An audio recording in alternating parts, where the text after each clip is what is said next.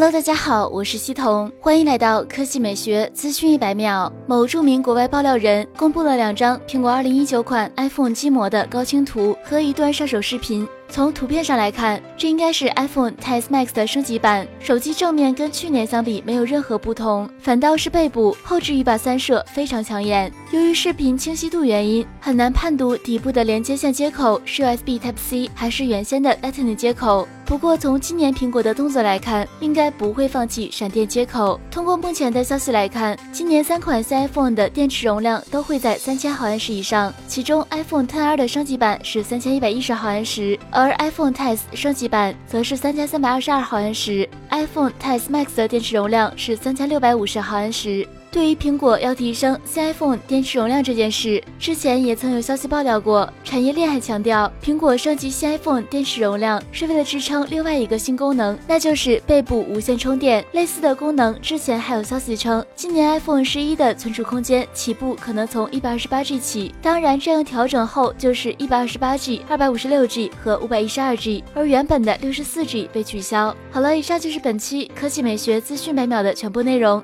我们明天再见。